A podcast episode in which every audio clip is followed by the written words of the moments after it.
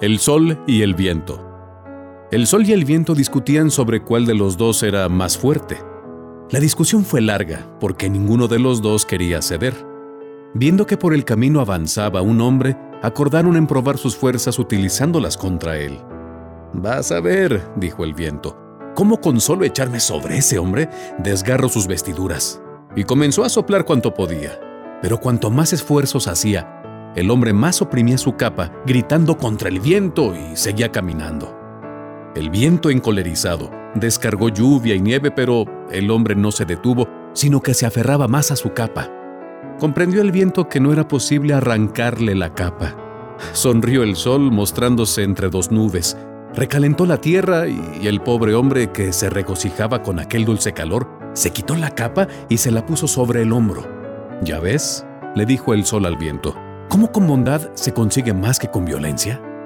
Reflexión. Los seres humanos deberíamos pensar profundamente acerca de nuestras acciones.